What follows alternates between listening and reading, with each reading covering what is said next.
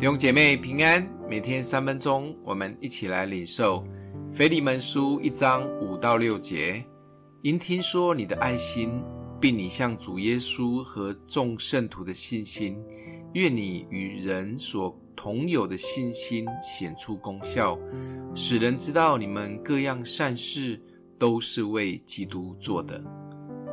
腓利门书是保罗写给腓利门的一封私人的书信。是保罗十四卷书信里面最短的一卷书，只有一章。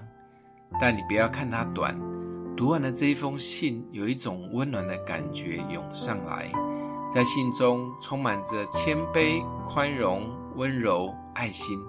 特别看见保罗为奴仆阿尼西姆所展现的爱，真是令人感动。阿尼西姆的主人腓利门是格罗西教会的一位信徒。也是一位财主，保罗在以弗所亲自引领腓利门归主，而他信主以后，表现了非凡的信心与爱心。阿尼西姆偷了主人腓利门的东西，畏罪逃到了罗马，而在罗马遇到了被监禁的保罗。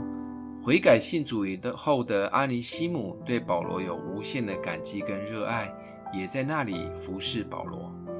保罗认为阿尼西姆是腓利门的奴仆，不能擅自的留用他，而阿尼西姆也应该要面对自己的主人以及自己所做的坏事。而当时的法律，主人是可以对待逃走的奴仆做严厉的惩罚，监禁、鞭打，甚至可以处死。这就是保罗写这一封信的缘由。保罗甚至鼓励腓利门要接纳这位仆人成为弟兄。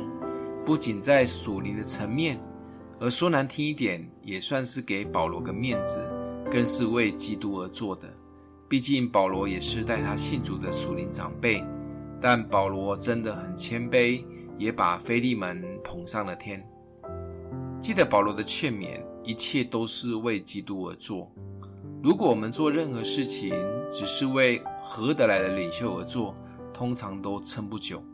当我们跟牧者、小组长、领袖感情好的时候，哇，热情又积极的服侍。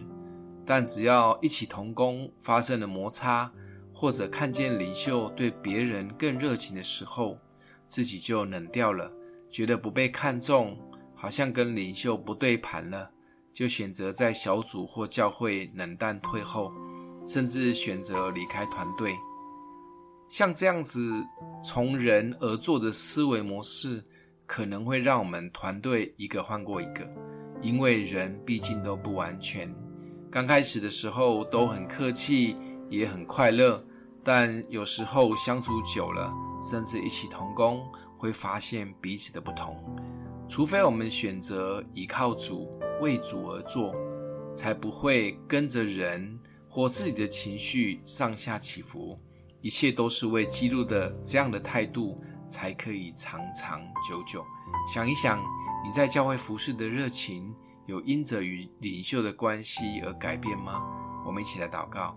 阿们的父，谢谢主，让我们透过在团队的生活中磨塑我们的生命，帮助我们可以更多的相信你。不管遇到什么样的人，我们都选择相信。奉耶稣基督的名祷告，祝福你哦。